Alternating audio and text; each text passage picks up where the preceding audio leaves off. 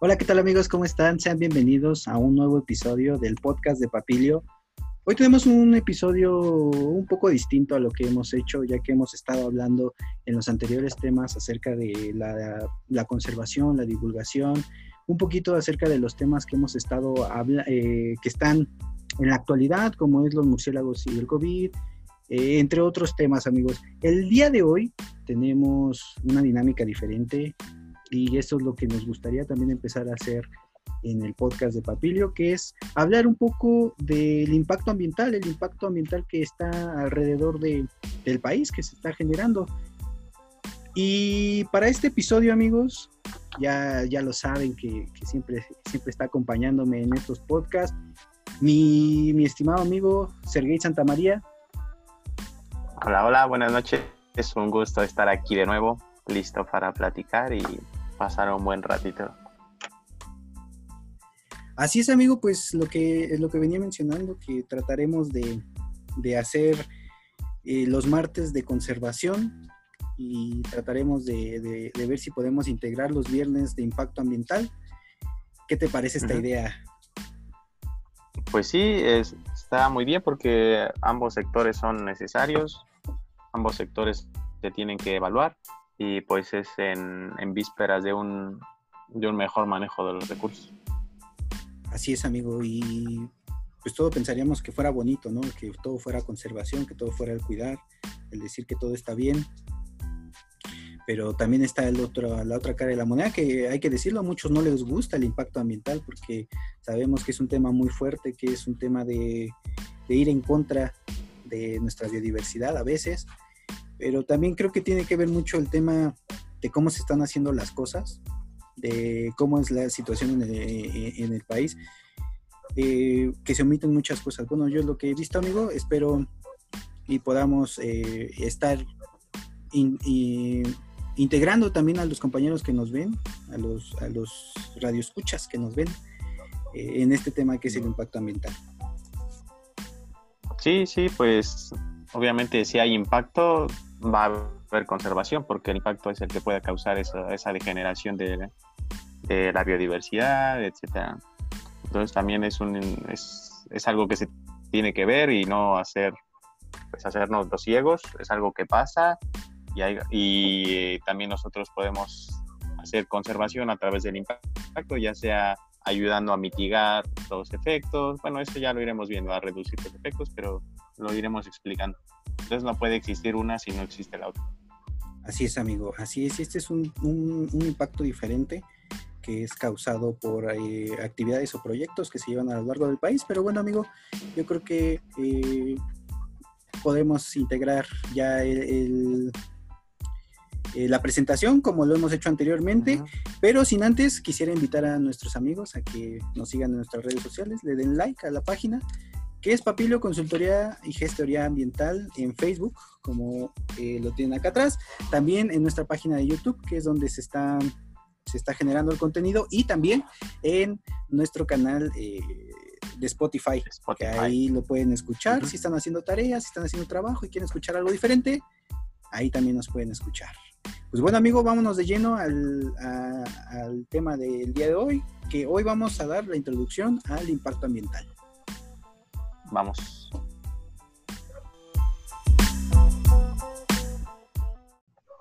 Y bueno amigos, pues ya tenemos aquí nuestra presentación que nos va a servir de apoyo, que nos va a servir para estar, eh, estarlos guiando, para los que nos estén viendo en YouTube y para los que nos estén escuchando trataremos de ser muy descriptivos para que igual puedan imaginarse y eh, pues también puedan pasar a ver más adelante eh, la presentación que les estamos pasando.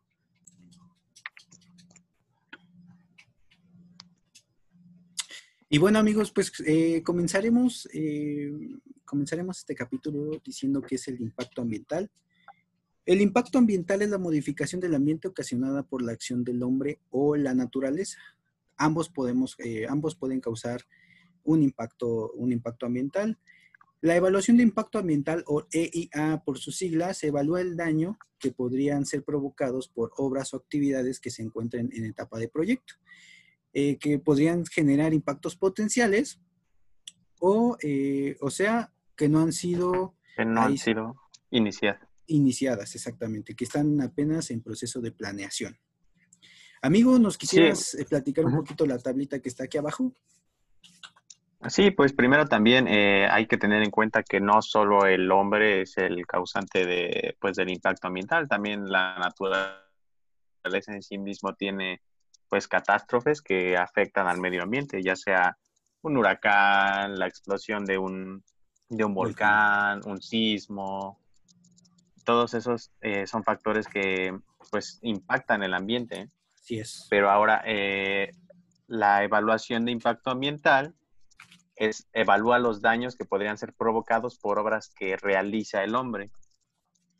Porque pues evaluar o estar, bueno, estos, esta evaluación se hace antes de que se realice el proyecto, entonces no podemos saber si va a haber un huracán o si va a haber alguna explosión, entonces pues no se puede evaluar ese daño. Entonces eh, hay distintos tipos de impacto. Eh, por ejemplo, hay impacto positivo o impacto negativo. Bueno, se divide en varias partes. Eh, un, un, ejemplo de, de, impacto positivo podría ser, como lo habíamos mencionado, en la... Bueno, esto, estos pueden ser ya en sí el proyecto terminado o en alguna etapa de, del proyecto. Y, por ejemplo, el, el, positivo que ya lo habíamos mencionado en, en los incendios forestales, pues puede ser, no sé, la quema de la hojarasca para que esto ayude a la germinación de las semillas que caen de los pinos y no encuentren con esa capa de hojarasca, ¿no? Eso le ayudaría al medio ambiente. Ahora, uno negativo, pues puede ser cuando hay alguna pérdida del suelo, que se erosiona por la pérdida de vegetación, esto causado por el, proyecto que se va a realizar o por alguna de las fases del proyecto. Ahora puede ser directo o indirecto. Directo podría ser que se remueva bueno, una de las partes del proyecto es que se remueva completamente la capa vegetal y ahí está directamente el impacto, ¿no? Ahí se está perdiendo esa capa de vegetación. Y uno indirecto, que por esa remoción de vegetación, pues obviamente el, va a haber menos infiltración en el suelo, los animales ya no van a llegar, entonces se podría hacer un impacto indirecto por el impacto directo que fue la, la remoción de la vegetación. También puede ser acumulativo, ¿Qué quiere decir esto? Que mm, en, las, en los procesos de la realización del, del, proyecto, pues se puede estar utilizando cierto, cierto material o ciertas cosas que van a estar dañando y dañando y dañando y dañando y se va a ir acumulando, acumulando, acumulando en el medio ambiente. Esto, un ejemplo podría ser la utilización del mercurio en la, en la industria minera. Ahora, sinérgico. Sinérgico, sinérgico quiere decir que es la unión de varios impactos que pueden resultar en un impacto mayor de lo que son cada uno por individual. Por ejemplo, si tenemos eh, un proyecto en donde va a haber ruido, en donde va a haber contaminación, en donde va a haber pérdida de vegetación, pues todos estos pueden hacer una sinergia para ocasionar un impacto mayor de lo que podría ser si solo hubiera ruido o si solo hubiera contaminación o si solo hubiera pérdida de vegetación. Eh, también en la parte residual es en la que persiste después de la aplicación de medidas de mitigación. ¿Qué son las medidas de mitigación? Las medidas de mitigación son eh, cuando vas a, cuando es inevitable que realices algún, algún impacto. Por ejemplo, si hay 100 árboles y haces tus evaluaciones y descubres que si no quitas, bueno, que no necesitas quitar necesariamente esos 100 árboles, sino con que quites 10, tu proyecto va a ser viable. Entonces, esa es una medida de mitigación. Y un ejemplo podría ser em, la contaminación del suelo, que se trata con bioremediación, pero aún así sigue contaminado porque es el residuo y ya aplicaste una medida de mitigación, pero aún ahí sigue estando ese, ese impacto. Así es. Eh, ¿Quieres agregar algún amigo o, vamos bien? No, vamos bien, amigo. Yo creo, eh, yo creo que lo estás explicando muy, muy bien. Ok. Eh, bueno, ahora otro que puede ser, puede ser temporal o permanente. Temporal que es, eh, por ejemplo, la emisión de ruido por, por alguna maquinaria que está entrando, algún camión o lo que sea, o la contaminación de ese camión, pues es un proceso que es este, temporal, no siempre va a estar allí. Pero, por ejemplo, uno permanente que es la pérdida del suelo o la erosión del suelo, ese es muy difícil que se recupere. Entonces podría ser permanente. Ahí, para que nos imaginemos, eh. es la implementación de una infraestructura que ya no la vas a quitar. Un ejemplo muy claro, las carreteras. La carretera eh, remueve la vegetación y vas a poner el asfalto y en el asfalto pues, no van a crecer las plantas. Ese es ah. un ejemplo de esto. Ahora también se puede eh, dividir en reversible o irreversible. Por ejemplo, reversible podría ser la remoción de la vegetación, pero se queda así. Entonces, a través de un proceso en cuanto a la ecología, que se llama sucesión ecológica, primero llegan ciertas, ciertas, plantitas que vuelan por alguna semilla del viento. Por lo regular, estas, estas plantitas son pues, de vida corta, eh, se, se reproducen fácilmente, pero pues como que siembran la semillita para que ya después ahí venga otras plantas que ya duran más y así sucesivamente hasta que se pudiera llegar a recuperar lo que antes había, lo que había antes de que lo quitaran, pero esto es a través de pues de muchísimo tiempo. Y ahora un, un impacto irreversible podría ser precisamente uno también como el que habíamos comentado de la de poner una carretera y pues ya nunca va a cambiar eso, a menos de que quites la carretera y pase todo este proceso de la sucesión ecológica, pero pues sería muy difícil. Y pueden ser continuos o periódicos.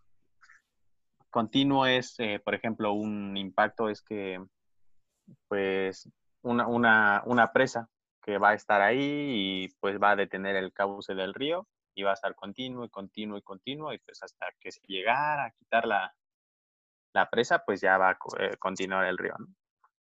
Y uno periódico es igual a la utilización de la maquinaria en algunos horarios determinados, que no es constante, pues. Y pues creo que ya serían, serían todos.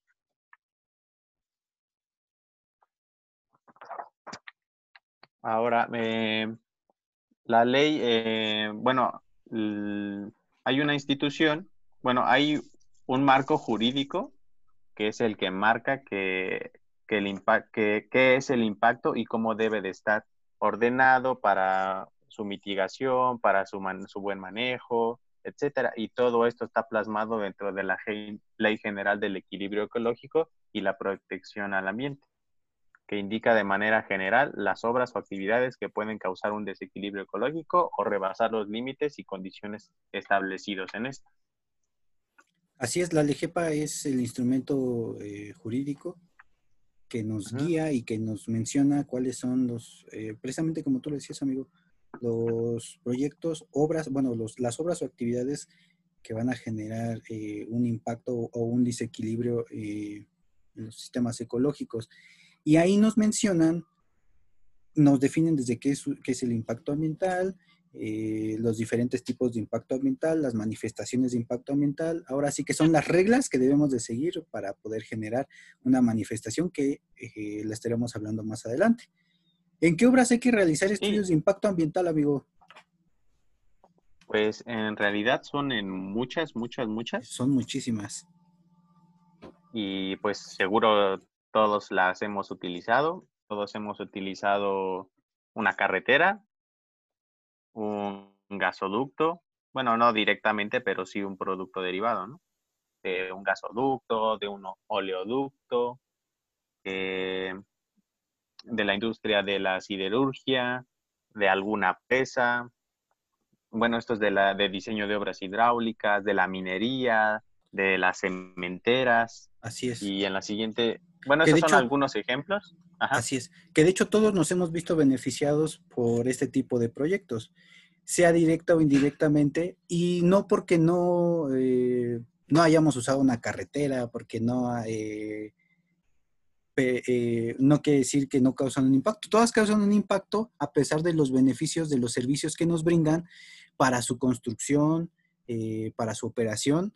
Están generando un impacto sobre, los ecosistemas, que de hecho esto es lo que, eh, lo que tratamos de decirles, que estos proyectos, eh, aunque estén cerca de nuestra casa o estén lejos de nuestra casa, nos benefician, pero también nos perjudican y trataremos de desarrollar esta, esta parte a lo largo de este tema. Sí, así es. Eh, pues aunque a veces se vea feo, ¿no? Que pues cortaron un cerro, que tiraron ciertos árboles para realizar una carretera, pues en realidad, si no estuviera esa carretera, pues tal vez no podría llegarte comida a tu casa. Si, si la hicieron una, no sé, escarbaron para buscar cierto material que es necesario para la, la producción de cemento, pero pues también tu casa está hecha de cemento, ¿no? O sea, son sí son factores que pueden afectar al ambiente, pero pues también son necesarios y nos pues, convivimos con ellos día a día. Así es, amigo. Eh, platicando ya, ya para pasar al siguiente, eh, pues todos hemos viajado por una carretera, por un camino. Eh, nuestra, la energía que nos llega a nuestra casa, no sabemos, a lo mejor y llega de, una fuente hidráulica, ¿no? Como son las, este, en las, estas industrias que generan las termoeléctricas, precisamente, eh, eh, el oro que tienen nuestros celulares, que también necesitan para su funcionamiento, pues, sale de alguna, de, alguna minera y pues directamente o indirectamente nos vemos beneficiados de este tipo de proyectos que pues generan un impacto y, conocer este, este tipo que le demos un sentido a, a, cómo, cómo nos llega el servicio, cómo nos llega el producto, desde el origen, ¿no? Que es parte de lo que hablábamos en el podcast, eh, en el podcast y en el video pasado. Amigo, eh, esta, esta diapositiva que nos muestras nos dice los proyectos que, que, generan un, impacto en el ambiente. Así es, son los eh, la lista completa. En la diapositiva anterior solamente pusimos algunos, algunas imágenes, pero esta es la lista completa que la Semarnat recomienda eh, que deben de ser evaluados mediante una evaluación de impacto ambiental, una EIA, como ya lo mencionó. Ahí por si quieren detenerle o si quieren ponerlos en pausa para que los vean cuáles son todos, bueno, todos los que son. Así es, y de hecho está en la página de internet de Semarna, trataremos de ponerlo en la descripción o en algún comentario de ya sea de Facebook o en, la descripción de, de, este video. Por si tienen la curiosidad, por si ustedes saben que hay algún proyecto que está cerca de su casa y no saben si pueden intervenir, de qué manera pueden intervenir, de qué manera pueden eh, emitir alguna opinión, que también se puede dar una opinión, que también la diremos más adelante, es muy importante. Y que también conozcamos eh, de cómo se origina y cómo es que se hacen este tipo de proyectos, porque no salen de la nada y si al día siguiente yo me despierto y afuera de mi casa están, están preparando el terreno para construir una carretera, no es que se le ocurrió al ingeniero o se le ocurrió a los que están yendo a trabajar en poner la carretera, no, sino es que lleva un proceso y parte del proceso es eso, que tenemos que eh, generar los permisos correspondientes y uno de ellos son, eh, es este, ante la Semarnat, que es una manifestación de impacto ambiental, que de hecho es lo que, de lo que ahorita vamos a hablar. ¿Qué es una manifestación de impacto ambiental? Pues bueno, una manifestación de impacto ambiental es un instrumento eh, de la política ambiental que tiene un objetivo de prevenir, mitigar lo que tú hablabas, amigo, y restaurar o compensar los daños ambientales, así como de eh, la regulación de las obras o actividades para evitar o reducir sus efectos negativos al ambiente y a la salud humana. Eh, como a la salud humana, pues eh, yo creo que como tú ya lo dijiste, emisión de ruido, emisión de humo, eh, algún impacto que pudiera tener hacia nosotros, que llegara a caer un aceite a nuestro terreno y nosotros cultivamos ahí, ya nos eh, comimos lo que cosechamos y ya nos enfermamos. Eso es eh, algunos ejemplos de lo que podría ocasionar y por eso podría ser un daño a la salud humana. ¿Nos quisieras hablar un poquito más, bueno, del segundo punto, amigo? Sí, sí, solo para mencionar del punto anterior que eh, por ejemplo, prevenir, dice, tiene el objetivo de prevenir, mitigar y restaurar. Por ejemplo, en el punto de prevenir podría ser que, pues, si tu proyecto pasa y no es necesario, bueno, mediante la manifestación de impacto ambiental no es necesario tirar ningún árbol, pues ahí estás previniendo remover ese tipo de vegetación. Pues ahora mitigar es lo que ya había comentado, de que si tienes 100 árboles y solo con tirar 10 funciona, pues es perfecto y restaurar es que si ya no hay ninguna otra opción, tiraste esos 100 árboles, pues ahora debes de restaurar esos daños que, ocasionó tu proyecto y podrías replantarlos en algún otro lugar o hacer una, alguna obra equivalente al daño que ya causaste. Así es, yo nada más para complementar la parte de mitigar, eh, yo mencionaría que es, claro que pongamos, si sigamos por la línea de las carreteras. Tú cuando pones una carretera, tal vez es un, eh, es, eh, eh, es un tramo ya determinado en el cual había, hay plantas, hay vegetación, pero también hay fauna. Entonces, la parte de mitigar es, vas a quitar X número de hectáreas de árboles, entonces lo que debes de hacer, esas mismas, y de hecho te lo dicta la ley, si vas a quitar 10 hectáreas, tienes que eh, volver a plantar otras 10 hectáreas, que bueno, que ahora te dice que por 3, entonces tienes que plantar 30 hectáreas para mitigar el impacto, para mitigar eh, que quitaste 10 hectáreas de árboles que a nosotros nos generan oxígeno, bueno, pues ahora tienes que poner 30, 30 hectáreas para recuperar ese impacto que tú ocasionaste en ese lugar. Ojo, no es en el mismo lugar, es en un lugar distinto, pero el chiste es mitigar ese impacto. Así es. Por ejemplo, si ya tenía cierta producción de oxígeno y los quitaste, pues ahora debes de poner el triple de ese oxígeno que se, produce a través de los árboles. Así es, así es, así es. Y ahora, eh, es, eh, ¿qué es? Pues es un documento que es un estudio técnico-científico con sus, con sus estudios estadísticos, con bibliografía, con, bueno, con, varias cosas que indica los efectos que puede ocasionar una obra o actividad sobre el medio ambiente. Es lo que estábamos mencionando, que puede ser un proyecto que va a afectar al medio ambiente. Y señala las medidas preventivas que podrían minimizar dichos efectos negativos producidos por la ejecución de las obras o actividades. Este estudio permite evaluar la factibilidad ambiental para la ejecución de los proyectos. ¿Qué quiere decir factibilidad? Pues si ese proyecto es viable para el medio ambiente o si no es viable dependiendo del, pues del tipo de la obra, de todo lo que quieren hacer, de todo lo que podrían llegar a quitar o contaminar o erosionar. Esta manifestación se encarga de evaluar si ese proyecto es viable o de plano no, pues no pasa, ¿no? O sea, si va a afectar mucho, no tiene caso, ni aunque mitigues todo lo que quieras, no se va a poder hacer, porque no es viable. Entonces, para esto nos sirve la manifestación de impacto ambiental y hay de dos, bueno, hay dos opciones. Puede ser regional o particular, que ahorita las vamos a estar eh, mencionando cada una. Y nada más para complementar en la parte de técnico científico, eh, es, es, el conjugar el conocimiento de distintas áreas, como lo pueden ser eh, biólogos, ingenieros, eh, agrónomos, mm, cartógrafos, que tienen que hacer mapas, sociólogos para la parte de las poblaciones. Ahorita está muy, muy en boca para estos proyectos la participación social, la participación indígena, que es importante. Eh, entonces es, conjugar el conocimiento de, distintas áreas y de distintos eh, profesionistas para hacer mejor, eh, mejor el trabajo, ¿no? Que quede más completo y que quede,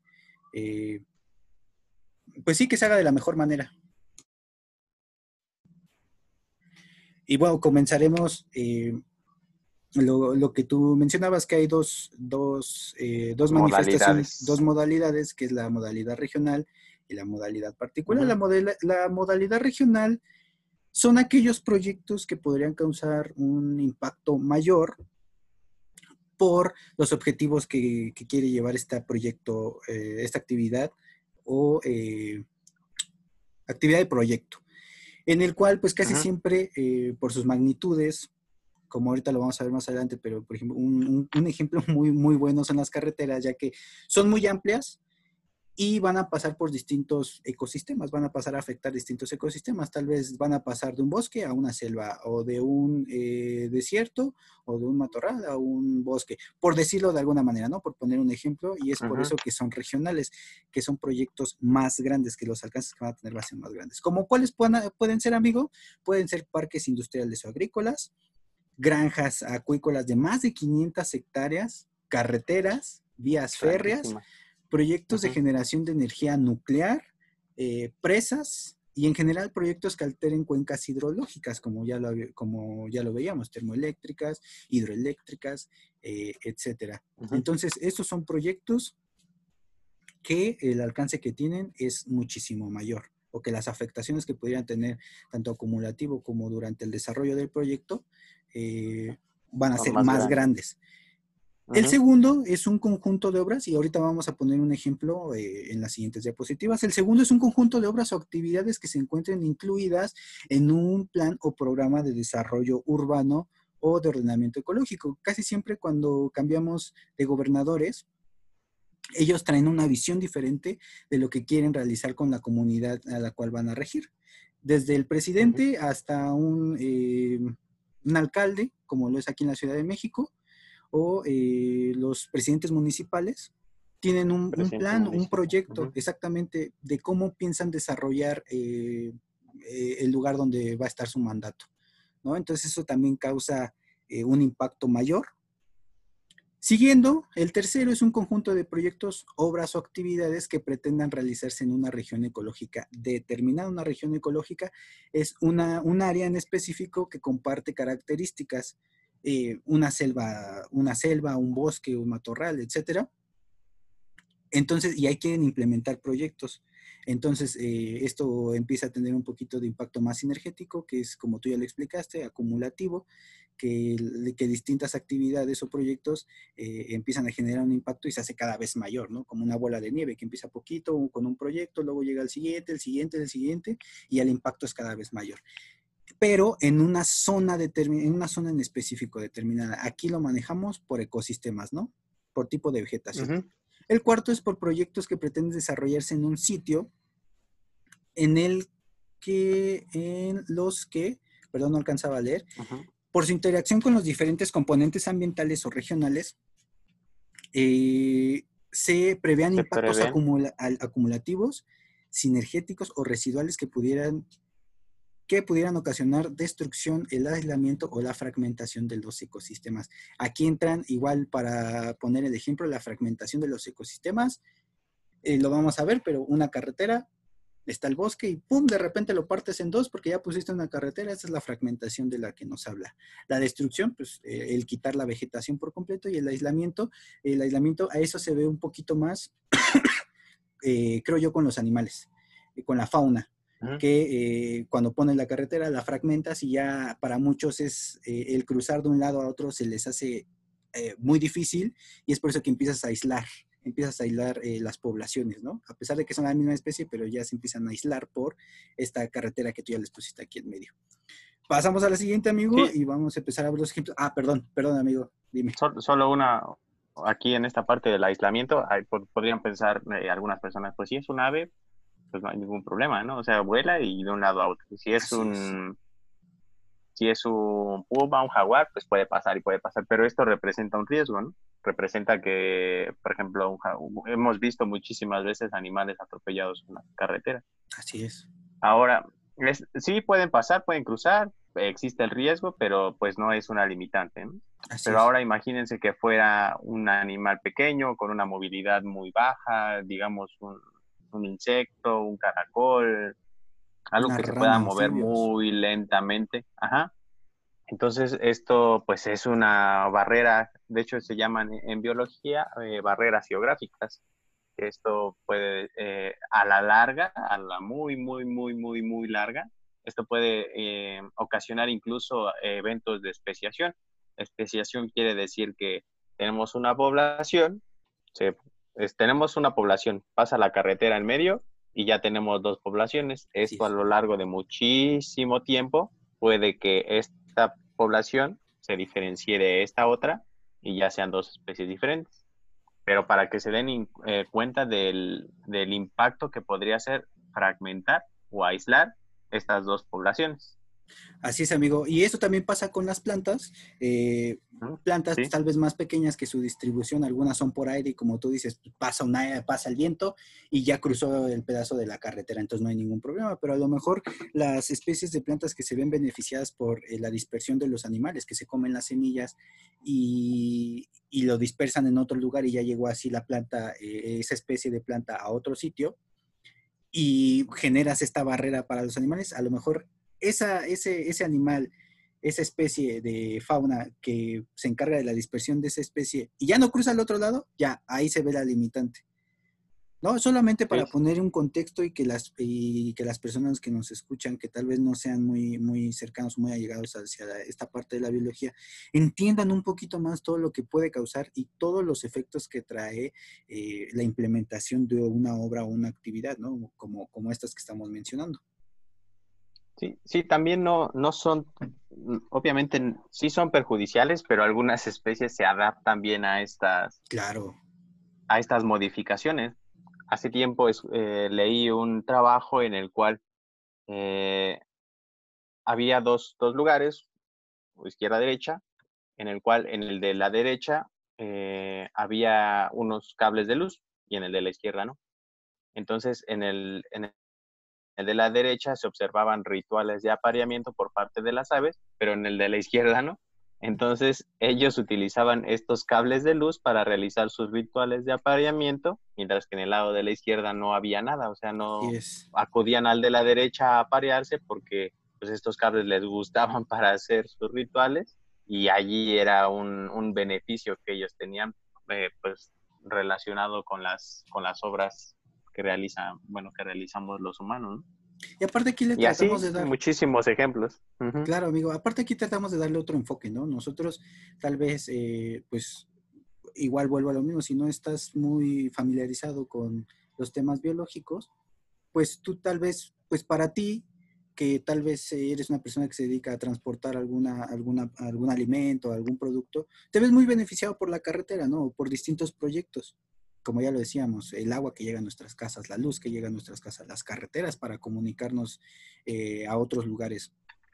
No todo es bueno, eso es importante decirlo, no todo es bueno, pero tampoco todo es malo porque también llegan beneficios, ¿no? Y tratamos aquí de desmenuzar del ámbito biológico eh, los beneficios y las perjudicaciones que tenemos por estos proyectos.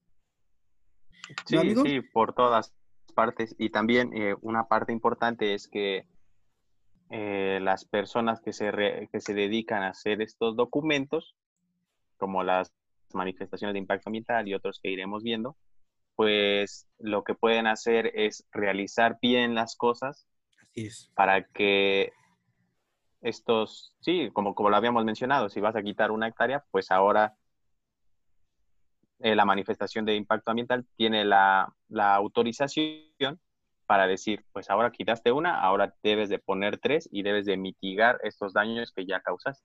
Así es. Entonces sí, sí se afecta, pero también se debe de compensar. Así es.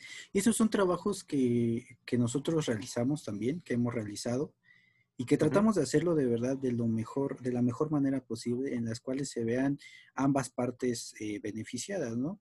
El promovente que a su vez quiere que se haga su proyecto que se, que se apruebe el proyecto, pero también que no deje a un lado la parte de la, ecología, porque al final de cuentas es, es, lo que de donde sacamos nuestros recursos, como ya lo habíamos hablado en los podcasts pasados, que nos brindan muchos servicios ambientales, ecosistémicos, eh, de infinidad de, de, cuestiones.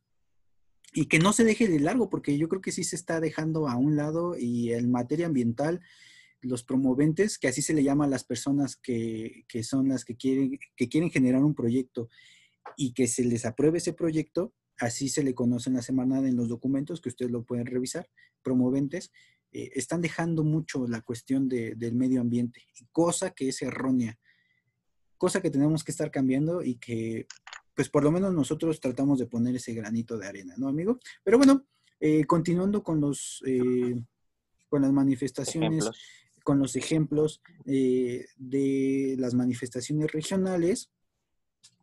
Del primer ejemplo que dimos son los parques industriales, amigos, los parques industriales que por lo menos yo sé y también aquí nos gustaría que, nos apoyaran. Si alguien vive en Querétaro, yo, yo he escuchado que Querétaro ahorita en las zonas industriales está creciendo muchísimo, muchísimo. He escuchado que se han quitado cerros, cerros completos para poner industrias, para poner algún proyecto. Y esto realmente es, eh, es parte del crecimiento, pero también es parte de lo bueno y lo malo que se puede hacer, ¿no? Ahí, ahí sí desconozco cómo se hizo la parte ambiental, pero eh, Querétaro está creciendo mucho en, en, este, en esta cuestión que son las, los parques industriales.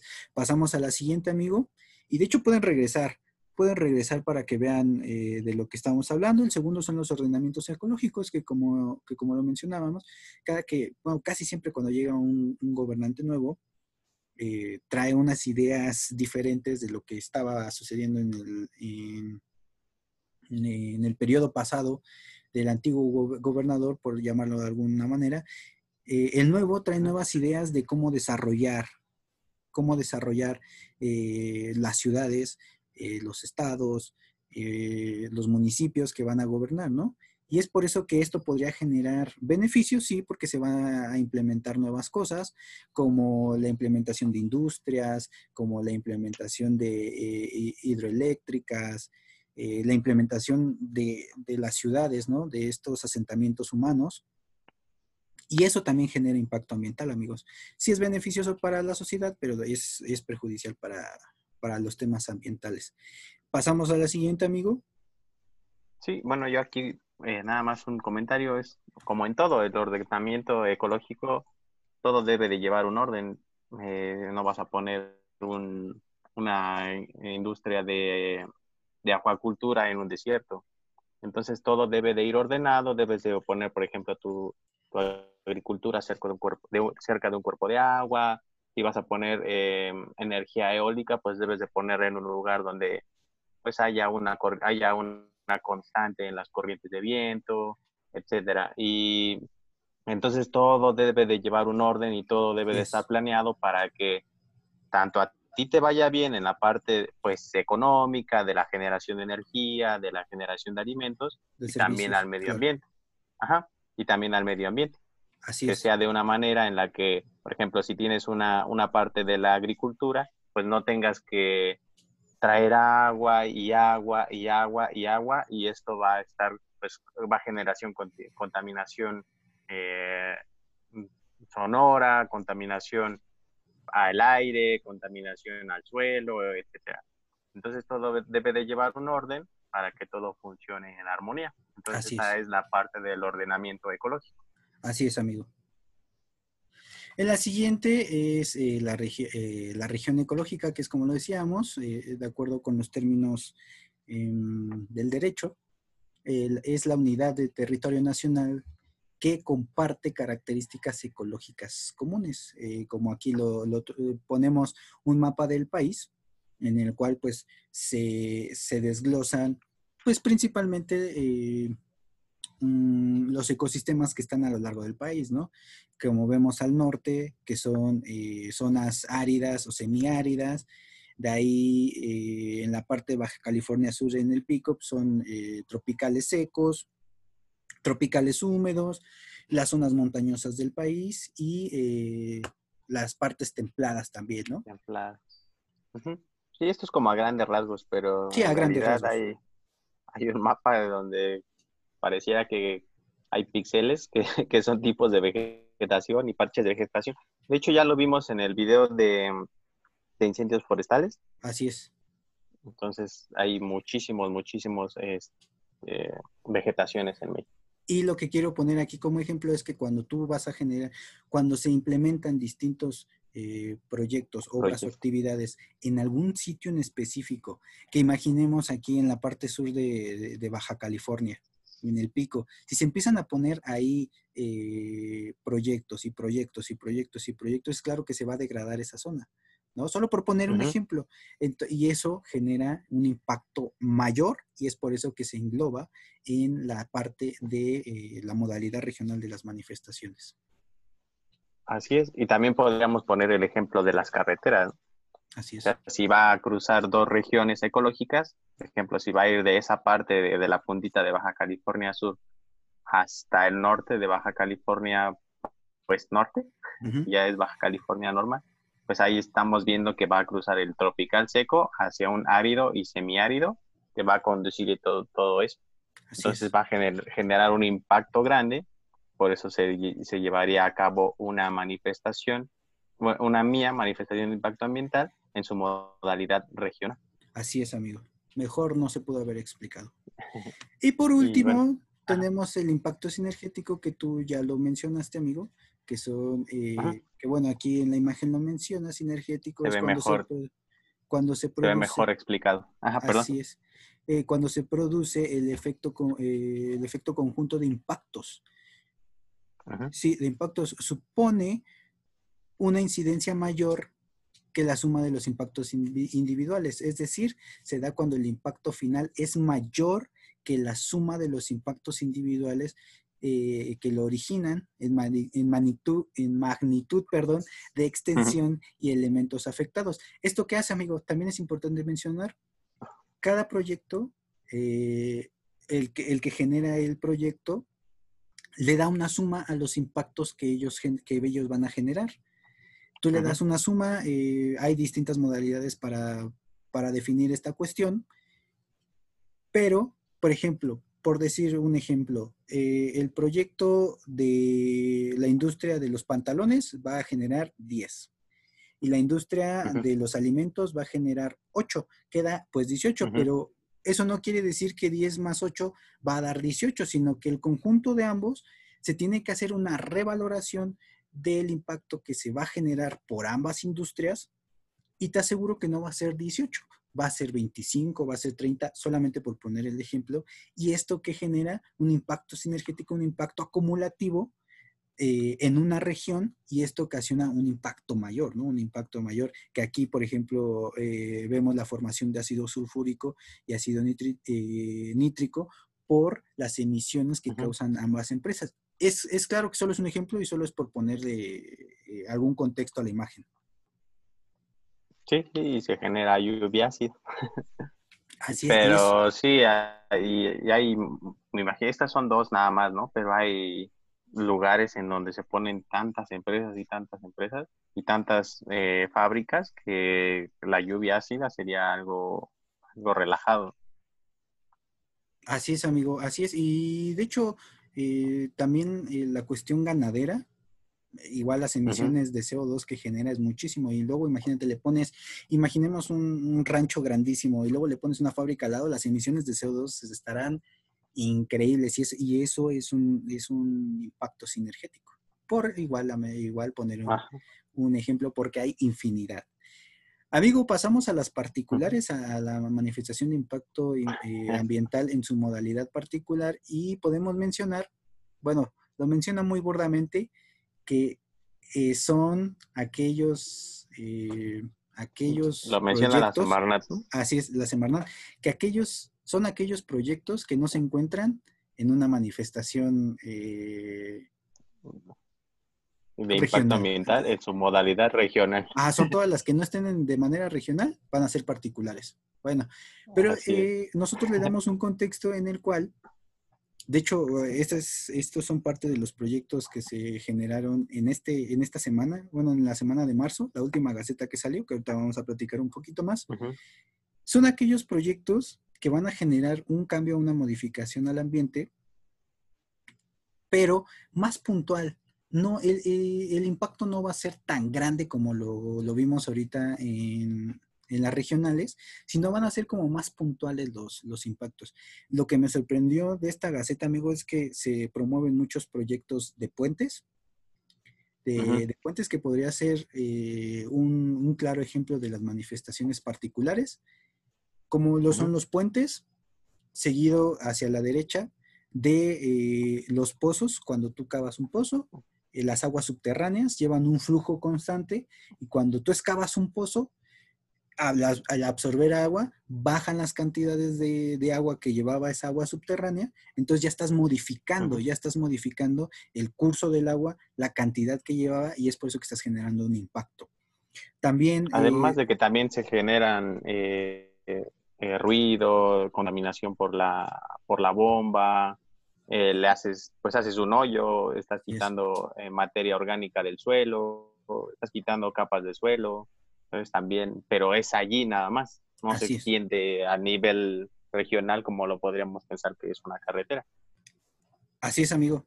Ah, exactamente como tú dices, el puente, retomando un poquito esto, tú dirás, ah, pues está en el aire y no pasa nada. Pero en el ejemplo que tenemos aquí, es un puente que cruza un río y a la hora de la construcción, de la preparación, hablemos de las tres etapas que, se generan en un proyecto, que es la preparación del sitio, eh, que es eh, la construcción del proyecto como tal y la operación del proyecto.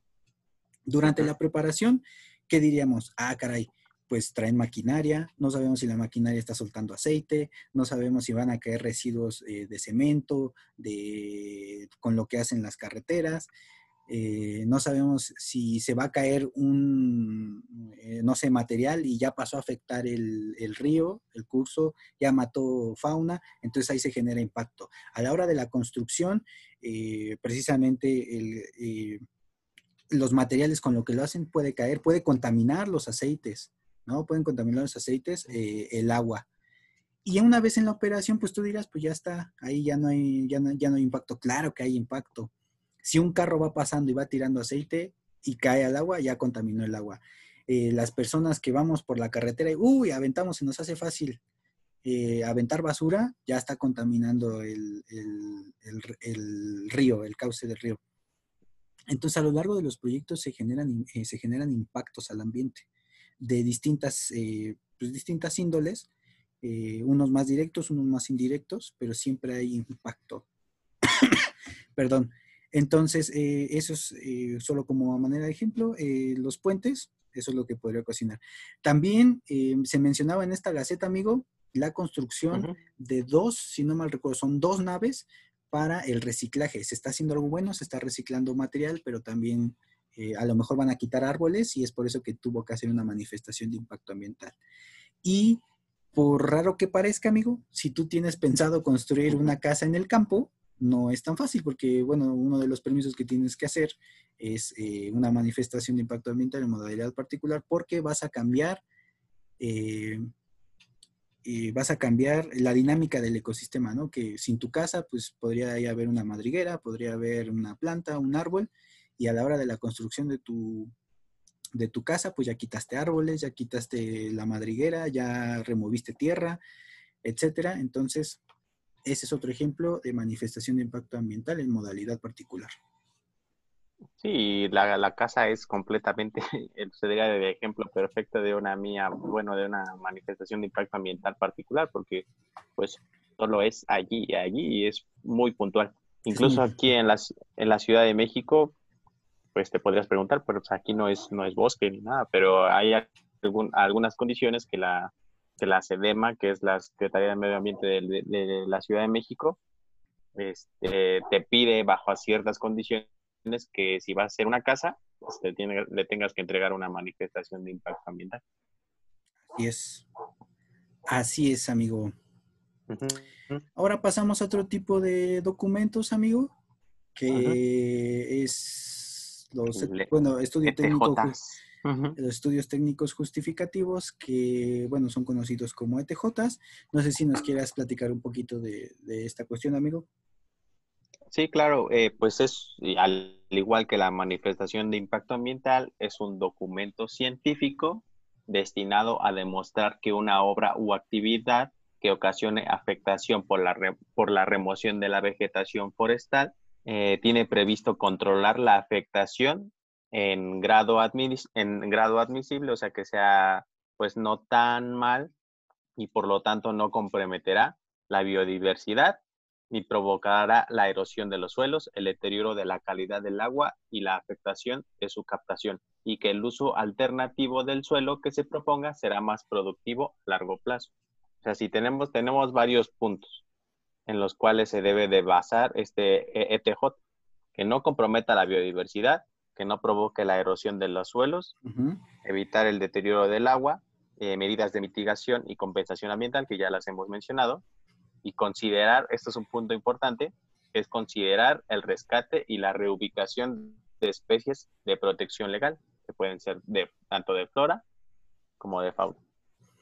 Que de hecho, eh, mi, digo, aquí es, es, es, algo extra, pero mi trabajo de tesis es con respecto al rescate y la reubicación de las, de las especies de fauna. Y, y sí es importante, amigo. Los ETJ se caracterizan porque va a haber un cambio de uso de suelo, como tú ya lo mencionaste. Un cambio de uso de suelo forestal, que es, pues, que es un ecosistema, se, eh, llamémosle árboles, que está de manera natural, que son... Eh, que hay árboles, hay vegetación nativa, como lo puede ser un bosque, una selva, un, desierto, un matorral, etcétera, ¿no? De lo que ya hemos hablado. Así es. Y tú lo que vas a hacer es cambiar ese uso, eh, le vas a dar otro uso a ese suelo, que se le llama, eh, cuando es natural de manera, eh, se le llama forestal, a un cambio de uso de suelo, tal vez agropecuario, industrial, a una carretera, etcétera. Entonces, una TJ lo que busca es precisamente lo que tú dices, no comprometer la biodiversidad, no comprometer la biodiversidad tanto de flora como de fauna que hay en el lugar. trata de que no se provocará la erosión de los suelos. Al quitar, al quitar la vegetación, lo que tú haces es dejar el suelo expuesto y eso es lo que ocasiona el arrastre de, esta materia del suelo. Y como ya también lo habíamos mencionado, amigo, se puede generar, si estás en una barranca, pues se puede un deslave, se puede, eh, los minerales que hay en algún lugar Tal vez, imaginemos, ya quitaste, ya no hiciste ningún proyecto, pues ya dejaste el sueldo expuesto, entonces ya no hay materia que lo cubra, entonces se va haciendo este arrastre. Eh, evitar el deterioro de la calidad de agua. Cuando haces un proyecto, el consumo de agua, amigo, es gigantesco, tanto para saciar a, eh, la sed de, los trabajadores, eh, para que a lo mejor estás haciendo igual la carretera y para que no se levante el polvo, y no solo la carretera, cualquier proyecto que no se genere polvo, tienes que echar agua. Entonces, las cantidades de agua son enormes y casi siempre se pide el permiso para que se extraiga de algún de alguna fuente natural de agua, un río, un lago, algo que esté cercano para abastecer este tipo de agua. Entonces, a pesar de que no vayas a afectar directamente un río, un lago, sí extraes este, este líquido vital para saciar estas cuestiones que ya mencionaba. Entonces también debes de ver el deterioro, que no se deteriore la calidad del agua por contaminación, por lo que tú quieras. Eh, incluye medidas de mitigación y compensación, como ya lo mencionábamos, amigo, como tú bien lo mencionabas, es eh, que, si tu impacto iba a ser de, por ponerle un número de 100, pues que sea de 50 y que no, no, generes eh, tanta perturbación en el medio ambiente. Y considera el rescate y reubicación de fauna es eh, todas las especies que están en riesgo, que están dentro de la norma 059, que son las especies en peligro de extinción, de acuerdo a la Semarnat, que si son de lento, si son de lento desplazamiento, amigo, aquí entra muchísimo lo que hablábamos de las especies pequeñas, ¿no? Que casi siempre son anfibios, reptiles y pequeños mamíferos. Eh, que no sean endémicos, eso también es importante, que ya lo hemos mencionado a lo largo de distintos podcasts. Endémico es que solo lo encuentras en ese, en, por ejemplo, si es endémico de México, solo lo encuentras en México y en ninguna otra parte. ¿No? También hay microendémicos que a lo mejor son endémicos nada más de un solo río y no los encuentras en otro río, ¿no? Por decir algo, algún pez o algo así. Entonces, lo que tienes que hacer en el rescate y reubicación de, flora y fauna es eh, ciertos individuos que tú crees que pueden aguantar la movilidad de llevarlo de ese lugar donde vas a perturbar, donde vas a implementar una obra actividad, llevarlo a un sitio que no, que no, que no haya ninguna perturbación. Y así lo que estás generando es la conservación genética, eh, el bienestar de, de, los individuos, entre otras cosas, ¿no? Para no extendernos, porque, híjole, este tema a mí me, me, me gusta mucho y podría hablarte mucho, pero en sí, esos son los puntos esenciales que requieres para un ETJ. A comparación de la, de la mía, es que tú puedes hacer un proyecto en una zona que ya estaba degradada tal vez y ya no necesitas eh, y no vas a hacer un cambio de uso de suelo. Aquí es cuando de plano vas a quitar eh, vegetación de un bosque, una selva de, de, algún desierto, que es natural, que está ahí de manera natural, y para poner otro proyecto, bueno, para poner un proyecto. Así es solo para complementar lo que comentas de la, rescate y reubicación de especies, sí, debes de, si vas a rescatar, bueno, vas a, tomar un ejemplar y lo vas a llevar a otro lugar, también debes de hacer un estudio. Así es. En el cual vas, eh, compruebas que esta especie que vas a mover de este lugar a este otro lugar, pues no va a tener ningún efecto en las poblaciones que ya tenemos ahí. Por ejemplo, si, si llevas un, tenemos en, en el lugar B un chapulín, sí, un chapulín este, endémico, y tú vas a mover del lugar donde vas a hacer tu proyecto, no sé, alguna musaraña o, o algún ratón, y ese ratón o esa musaraña van a acabar con esa población de chapulines endémicos de ese lugar, pues ahí estás haciendo mal, porque vas a acabar con una especie endémica. Entonces debes de evaluar todos esos puntos para hacer una buena reubicación de las especies tanto de flora como de fauna. Así es, amigo. Y eso que tú hablas es muy importante porque habla de, la, de lo extenso que es un, programa, de lo extenso que debe de ser un, eh, un, proyecto así en la cuestión ambiental para que realmente se verifique que no se va a, a, poner en riesgo, eh, no se va a comprometer la biodiversidad que hay ahí, tanto igual de flora y fauna. Eso es importante. Y eso te habla de la magnitud, que no es un proyectito, amigo, que muchos piensan que es un proyectito de dos hojas así de, híjole, ¿qué crees? El biólogo dice que, el biólogo dice que, que, no, va, no va a pasar nada. No, no, no, realmente es un proyecto enorme, es un es esfuerzo de muchas personas, de, de muchos especialistas en distintas materias, para que se conjugue y, y que realmente se vea que no se va a comprometer eh, la biodiversidad. Pero bueno, amigo, un estudio, eh, un estudio técnico justificativo me gustaría eh, que lo viéramos de esta manera, un bosque cortado por un por una carretera. Una carretera. Que aquí yo diría y me atrevería a decir que este bosque era uno solo antes de que se pusiera la carretera, porque podríamos decir que es la misma vegetación de un lado que del otro. ¿Y qué fue lo que se ve como una línea de vegetación. Bueno, una falta de vegetación que se veía que conectaba uno con otro. Así es, amigo. Entonces, e, eso precisamente es lo que genera cuando vas a quitar vegetación en, eh, nativa, que ya estaba ahí eh, de manera natural, que lo vas a quitar para poner un proyecto, ¿no? Una actividad o proyecto. Así es. Y bueno, amigo, continuando con los, eh, con parte de los trámites que se, puede, que se, que se pueden realizar, eh, seguimos con los DTUs, que es un documento técnico unificado. Amigo, no sé si nos gustas, eh, quisieras platicar un poquito de qué es un DTU. Claro, sí, es cuando la evaluación implica, además de las obras o actividades que requieren autorización de impacto ambiental, requieren también el cambio de uso de suelo en terrenos forestales y además requieran de autorización para el aprovechamiento de estos recursos maderables que son los que vas a quitar. Incluso pueden ser maderables o, por ejemplo, del suelo que puedes remover. Vas a aprovechar estos recursos que estás quitando, a diferencia del anterior, que no había aprovechamiento de estos. Podrían ser eh, aprovechamiento económico. Podrían ser que, por ejemplo, en, el anterior los, los remolieras, los trituraras, los los pinos y pusieras en algún lugar donde no hay suelo para que haya un poquito de materia orgánica, pero en este caso sí hay un aprovechamiento económico. Así es, amigo. En los DTUs yo creo que es lo más, eh, yo lo diría lo más completo que se puede hacer, que aparte de, un impacto que se va a hacer, que se va a generar en, un, en, en una zona, que eso lo englobamos en una manifestación, va a haber eh, el cambio de uso de suelo que entra eh, dentro del ETJ, el estudio técnico justificativo, y aparte, eh, a diferencia del ETJ, pues se van a hacer el aprovechamiento de estos recursos, ¿no? Que ahorita platicaremos dentro de la Gaceta, cómo se, en qué proyectos se requiere un DTU, en qué proyectos se requiere una manifestación, y en qué proyectos se requiere un TJ. Sí, solo para complementar eh, algo que se de respecto a las manifestaciones de impacto ambiental, hay ciertas guías que proporciona la, Secretaría del Medio Ambiente y Recursos Naturales, en las cuales te debe, bueno, te sirven de apoyo para ir eh, creando tus, tus documentos.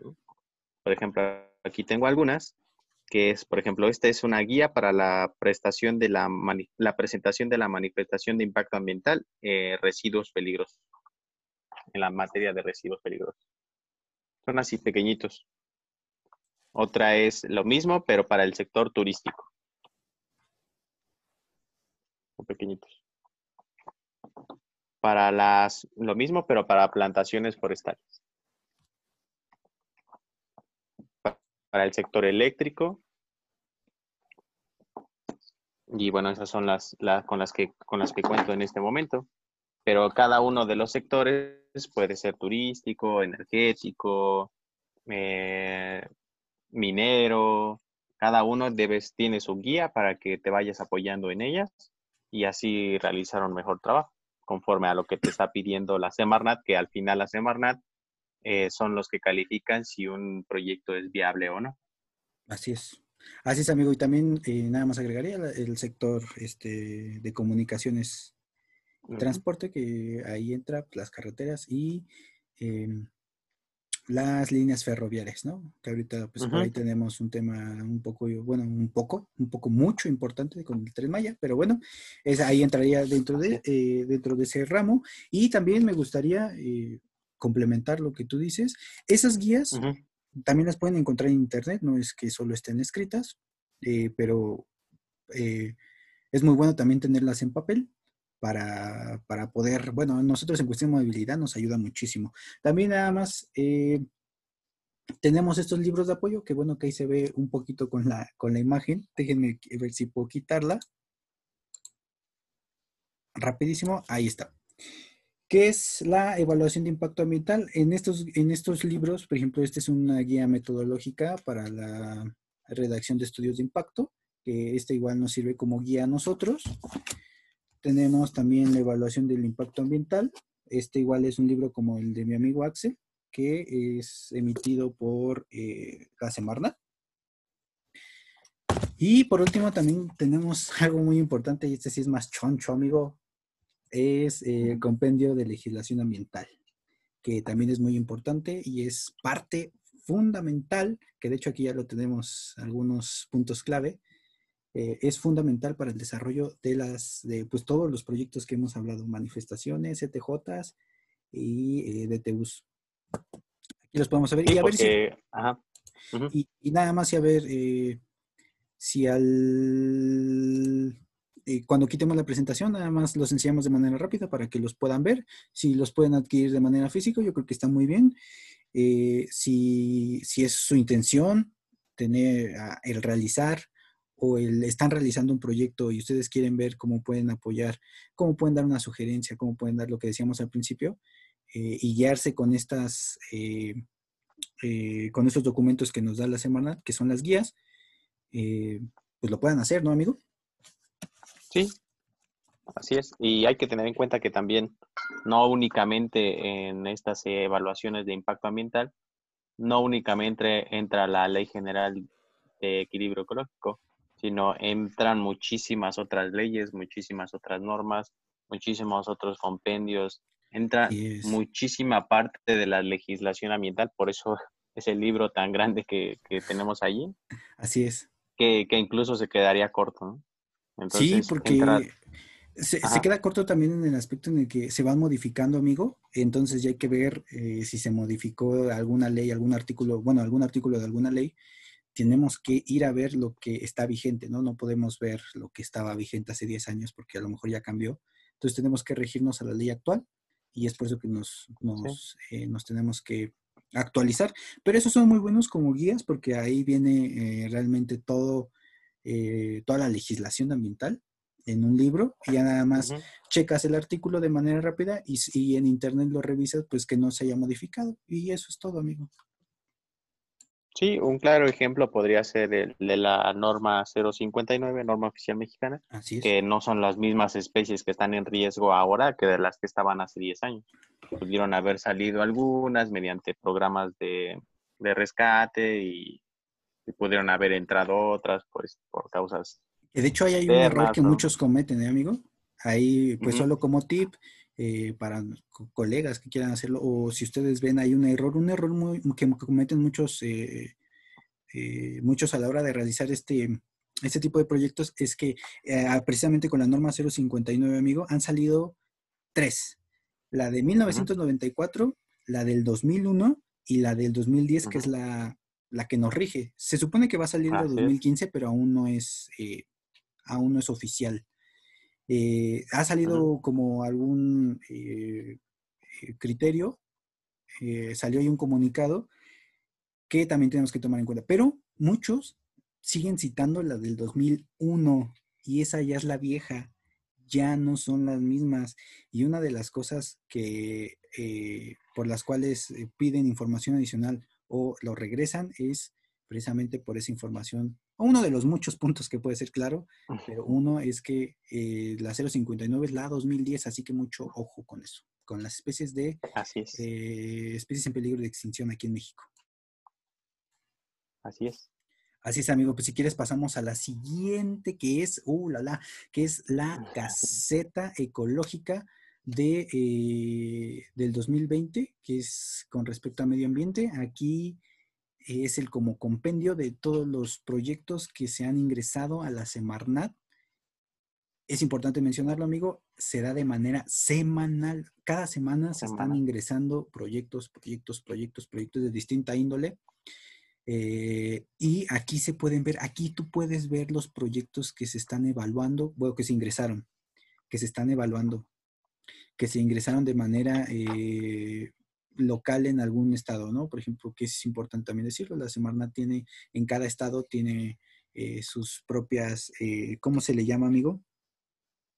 Sus propias dependencias. Así es. Propias, estatales, eh, estatales y se ingresaron ahí. Y una parte muy importante que se me hace muy bueno, que también se esté haciendo, se esté poniendo a, a votación, algunos proyectos que son relevantes para algún sitio, que, se haga esta consulta, pública, consulta pública exactamente, para ver si sí se hace o no se hace, que bueno, ahorita los estaremos viendo, amigo. Eh, no sé si quieras agregar algo más. Eh, pues que esta gaceta está, es de libre acceso y pues está dividida en diferentes partes. Ahorita las vamos a ir viendo.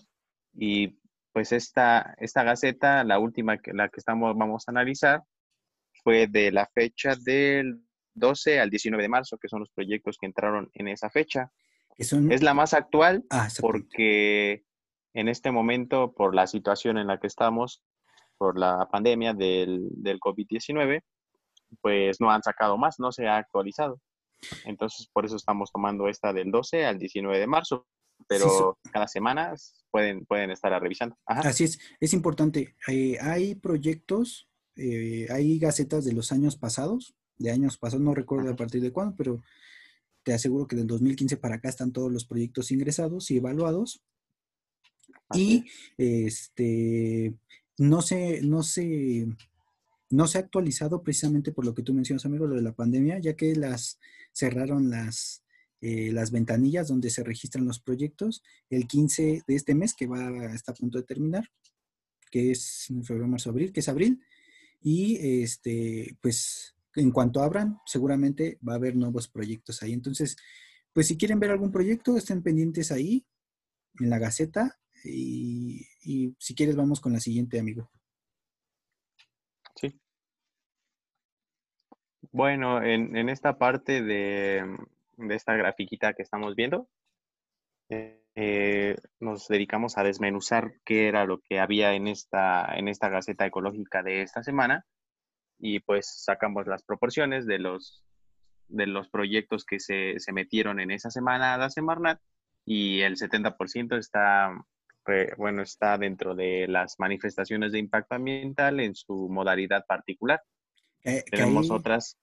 Ajá. Perdón, nada más eh, quisiera resaltar el punto que mencionábamos, que eh, los puentes, amigo, hay muchos puentes que se están construyendo o que se están modernizando.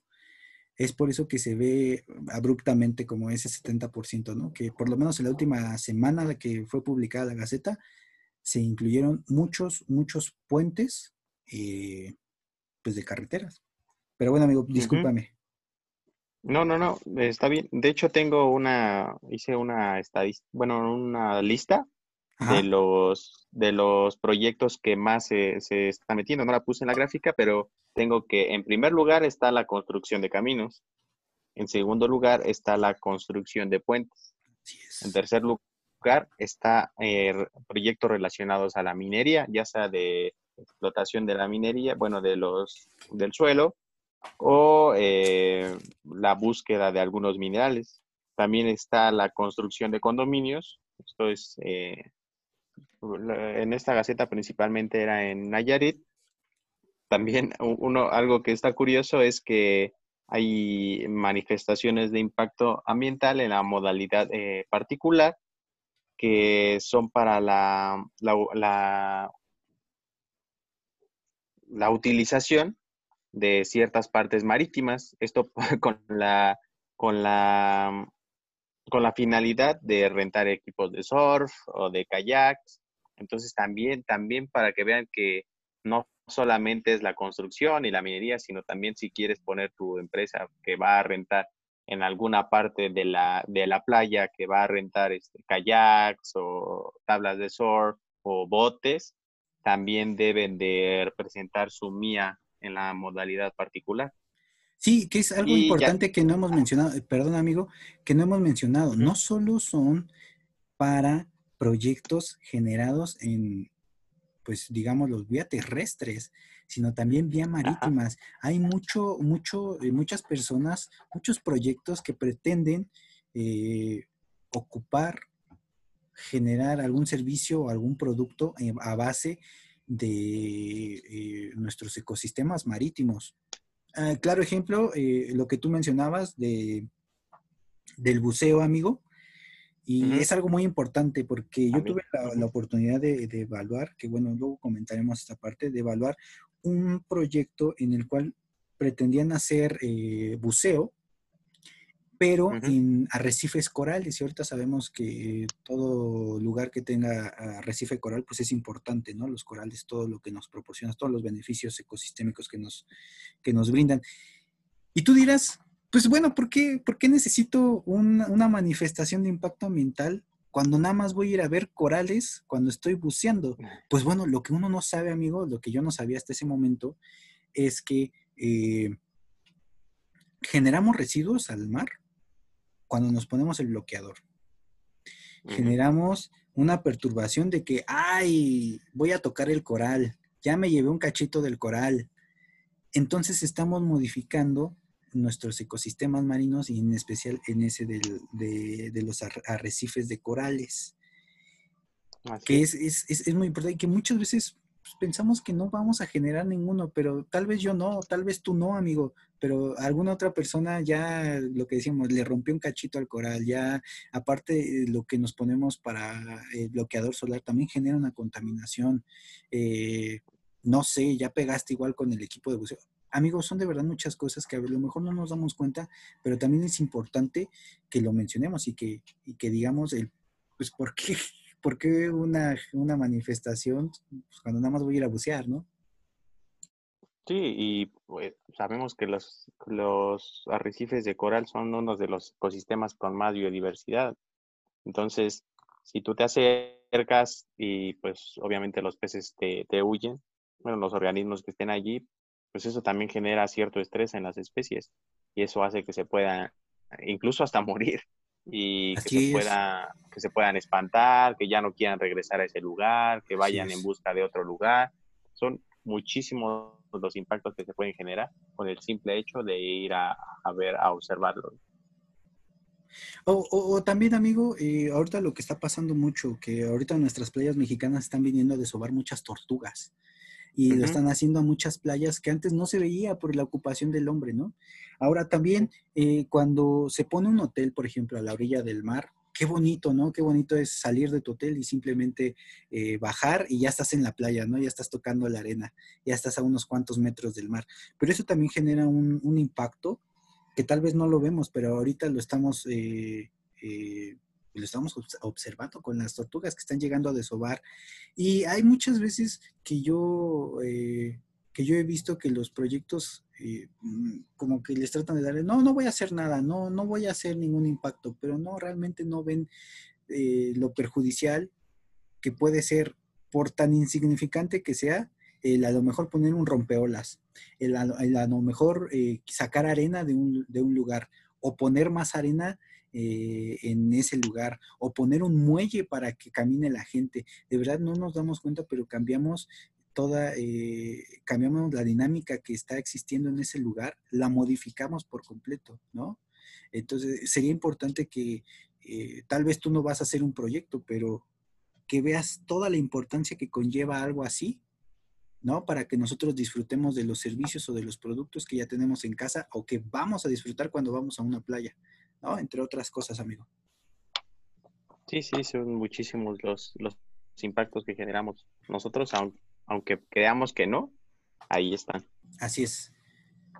Y bueno, continuando con la, con la gráfica, eh, bueno, mías particulares son 70%, mías regionales son 20%, eh, informes preventivos y DTUs en su modalidad B, que ya vimos que son los DTUs, eh, comparten el 4% y solamente el 2% un DTU en su modalidad A. Y en la siguiente eh, estadística, eh, gráfico, está ordenado por eh, estados que han metido o que metieron en ese momento más proyectos, siendo el estado de Nayarit el que más metió solicitudes con seis, seguido por el estado de Yucatán y de Campeche con cinco, y pues ahí así sucesivamente. Y además aquí daría un dato que a mí se me hace sensacional porque nos habla de qué es lo que está sucediendo en nuestro país, amigo. Ajá. Y de hecho es parte de, mi trabajo de mi trabajo de tesis. Amigo, ¿podrías creer que de diciembre del 2019, del 1 de diciembre del 2019 a marzo, a esta última gaceta que estamos revisando, a marzo del 2020, se han ingresado 105 manifestaciones de impacto ambiental en su modalidad regional de carreteras. Sabemos que ahorita es importante mencionar ese, e, ese dato porque eh, ahorita hay mucho apoyo, bueno, eso ya no es nuevo ni es este, nada oculto, de que el, gobierno eh, va a dar muchos apoyos hacia las carreteras. De los cuales, amigo, 80, no recuerdo bien el dato, pero más de 80, son modernizaciones de carreteras, que es de muchas, eh, lo que hacían es que, por ejemplo, las libres es una y una, un carril de ida, uno de regreso. Así es. Y ahora lo que tratan de hacer es a lo mejor a carril y medio o dos carriles. Y el otro veintitantos, diez y tantos que quedan son nuevas carreteras. Entonces habla mucho de, de lo que se está haciendo en el país, amigo, y que tengamos una perspectiva, ¿no? Que tengamos una perspectiva. Y hablando precisamente de las carreteras, el, eh, el, impacto que ellas causan es que, amigo, que si tú tenías una brecha de a lo mejor 7 metros de una carretera y eso era óptimo, a lo mejor pongámoslo para un lince, un mamífero mediano, el cruzarlo, ahora lo aumentas a 12 metros, Creo que la brecha muy peligroso. Es, muy es más peligroso, es casi el doble. La fragmentación ahí es, si antes cruzaba con miedo, ahora con 12 metros, pues yo creo que ahora la va a pensar dos veces o de plano no va a pasar, ¿no? Entonces, ese es parte del impacto que, que, del que hablábamos, ¿no, amigo? Así es. Y bueno, también mencionar en esta parte de que íbamos a dar un ejemplo de los de los DTUs que están dentro de esta, de esta gaceta. Eh, un, un, proyecto es en Campeche y es aprovechar el recurso forestal maderable. Entonces, esto quiere decir que van a quitar todo y van a aprovechar estos recursos de la madera que van a quitar de los árboles. Entonces, quiere decir que van a quitar todo y que, van a, y que se va a aprovechar en aras de, de, obtener algún beneficio económico. Y la otra es en San Luis Potosí, que es el cambio de uso de suelo en terrenos forestales para un banco de arena eh, sílica. Entonces también ahí en ese momento se va a remover toda la, la cubierta forestal hasta llegar al suelo para obtener esta arena de, sílica. Y también esta arena pues se va a vender de, pues se va a aprovechar de manera económica. Así es, así es, así es. Eh, a lo mejor para la construcción de alguna carretera, para la construcción eh, pues algún otro, o hacer algún producto o generar, eh, pues sí, algún, algún producto, algún servicio, ¿no? Con este recurso. Pero bueno, amigo. Pero bueno, amigo, eh, yo creo que es muy interesante todo este, este mundo, es muy, como su nombre lo dice, impactante. para mí lo es. el, poder ver porque esto es, esto es público, cualquier persona lo puede ver. Estos datos no nos lo estamos sacando de la manga, no lo estamos inventando, no lo estamos sacando de algún, de algún lugar eh, restringido por el gobierno, sino es todo público, ¿no? Y ustedes lo pueden ver. Y, y es como les decía, si, si a lo mejor eh, están construyendo una carretera cerca de su casa o algún otro proyecto de los que ya mencionamos, pues que puedan ver que las cosas se estén haciendo bien a través de estos documentos, que ustedes puedan verificar porque es, de acceso público eh, todo este tipo de proyectos y que ustedes puedan ver y que puedan ayudar y aportar hacia los proyectos, ¿no? ¿Cómo lo pueden hacer? Como ya lo mencionábamos, eh, a lo mejor, primero que ver que las cosas se hagan bien, ¿no? Que se planteen, desde un inicio se planteen bien, como tú lo, bien lo dijiste, amigo, que sean lógicos lo que, lo que están diciendo, porque a veces omitimos esa parte y la olvidamos, que se hagan bien las cosas, que se hagan como se deben.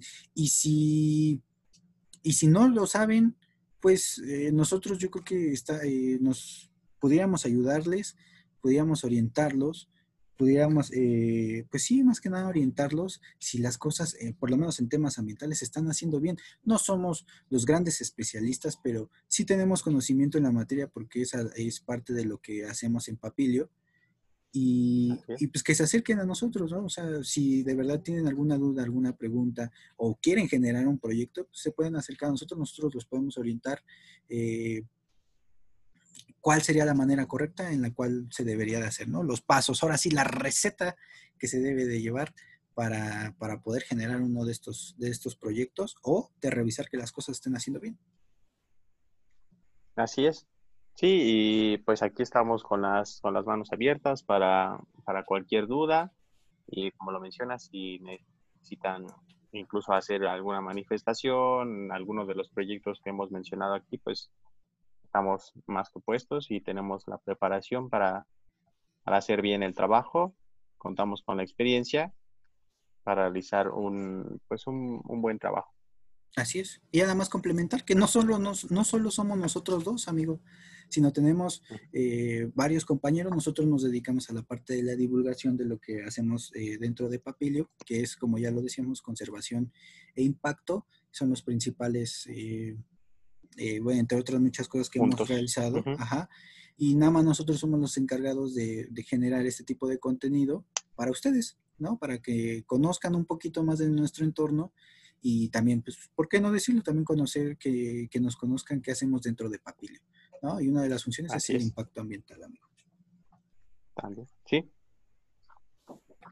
Pues muy bien. Y bueno, amigos, pues nada, eh, ya nada más queda despedirnos, pero sin antes lo que les habíamos dicho, los libros que nosotros consultamos para desarrollar algún proyecto o revisar alguna información. Eh, amigo Axel. Sí, pues ya para, como se ve más grande, porque hace rato estaba la presentación, para que los puedan ver mejor. Así son, de este tamaño, son pequeños. Esta es eh, para plantaciones forestales. Tenemos otra para el sector eléctrico, que son las guías Así es. es la misma. Tenemos para el sector turístico. Para manejo de residuos peligrosos. Y pues son con las que cuento en este momento porque las demás están en otro lado. Así es. Este, estas son, eh, como ya lo habíamos mencionado, son simplemente como guías.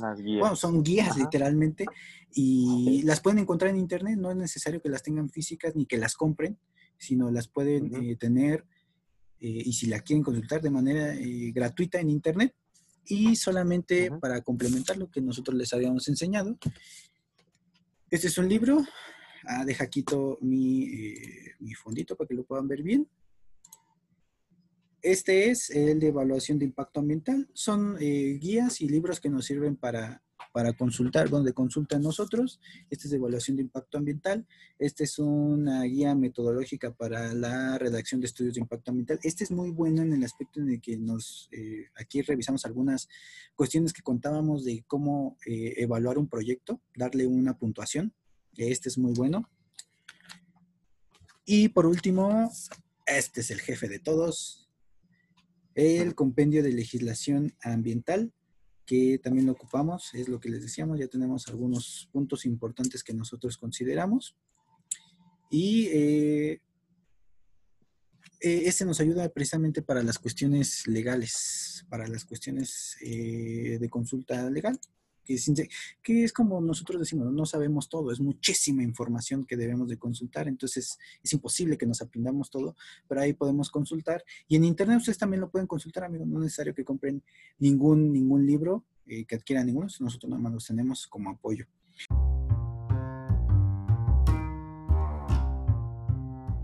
Y bueno, amigo, no sé si quieras agregar algo más ya para cerrar el episodio del día de hoy, que, híjole, estuvo muy bueno. Pues un gusto de nuevo estar aquí y pues, pues, vamos a seguir subiendo más, más videos de diferentes temas y que estén al pendiente. Y pues yo creo que nada más, amigo. Ya nada más para recordar que trataremos de, eh, bueno, esa es eh, una idea que tenemos, los martes de conservación y los viernes de impacto. Cada que salga la gaceta trataremos de trataremos de ver cuáles son los, los proyectos que se han generado en ese momento para que ustedes eh, también lo puedan ver, lo puedan consultar y lo puedan revisar. ¿No, amigo? Pues yo creo que no queda nada más que decir. Muchísimas gracias por estar eh, aquí con nosotros, de seguir con nosotros. Recuerden comentar. Este es un tema un poco complicado, pero yo creo que, ah, bueno, por lo menos a nosotros nos gustaría saber qué es lo que piensan, qué es lo que opinan, qué les gustaría saber, qué tema les gustaría que abordáramos, eh, para que los vayamos preparando y con mucho gusto los hacemos. Pues no queda nada más que decir. Nosotros somos Papilio, Consultoría y Gestión Ambiental. Síganos en nuestras redes sociales y nos vemos en la siguiente. Adiós. Adiós. Thank you.